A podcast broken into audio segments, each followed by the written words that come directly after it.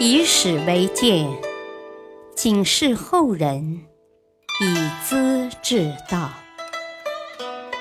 品读《资治通鉴》，启迪心智。原著司马光，播讲汉乐。张文宝辞谢馈赠，林颜玉。不谈故国，外交使节要讲原则，临难不能苟同。唐明宗末年，吴越国的前王跟朝廷保持着名义上的君臣关系，因此朝廷派吏部侍郎张文宝从今天的山东出海南下，绕道杭州湾联络感情。船到了长江入海口附近，不知是遇到暴风还是触礁，船被撞坏了。幸而水手们努力，凭一条小船载着使者，随风漂流，进到长江口，到达扬州西边一百多里的天长县，才靠岸得救。出发时的两百多人，上岸时只剩五个人了。这里是吴王杨溥的境地。当时吴王跟朝廷分庭抗礼，没有外交关系，当然可以把这五个人驱逐出境。但是吴国是徐知诰父子掌权，比较宽容大度，杨溥尤其忠厚。他们得知情况，立即派人把这五人请到广陵，住在国宾馆里疗养。供给丰富，态度热情，还送给他们礼服和日用器物及几十万钱币。同时写信通知杭州的吴越王，要他们在边境迎接。张文宝经过大难，九死一生，却始终没有忘记自己的身份和任务，只接受饮食和治疗，其余一切物品、钱财都辞谢了。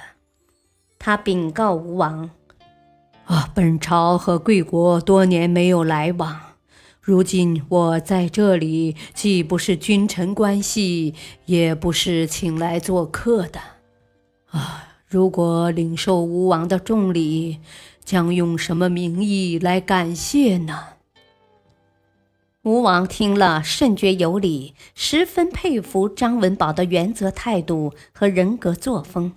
没有勉强，派人把他们送到国境之外的苏州，交给了前王派来的人。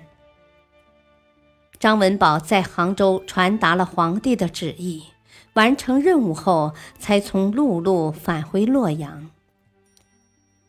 再看一位林延玉，盘踞福建的闽王王林，娶了南汉国主刘岩的女儿清远公主。为了沟通两国关系，特派宦官林延玉住在番禺（今广州），表示友好。汉主给他安排宽大的住宅，赏赐也非常丰厚，极力讨他喜欢。往往把他请入内殿，询问闽国宫廷事务。但是林延玉却守口如瓶，绝不回答。朋友们觉得他太固执。不讲人情，他说：“哦，我离开了闽国就谈闽国的事，离开了汉国又说汉国的人，自己却住在别人家的宫殿里，天天受供养，能这样干吗？”刘岩听到这话，不禁肃然起敬，马上请他当自己的内常侍。不久。王陵死了，讣告传到广州，林延玉要求回国，汉主硬要把他留下，不愿放人，他只好穿上校服，面向东北方跪着，叩头哭泣，三天三夜不起身，表达了对雇主的哀伤悼念之情。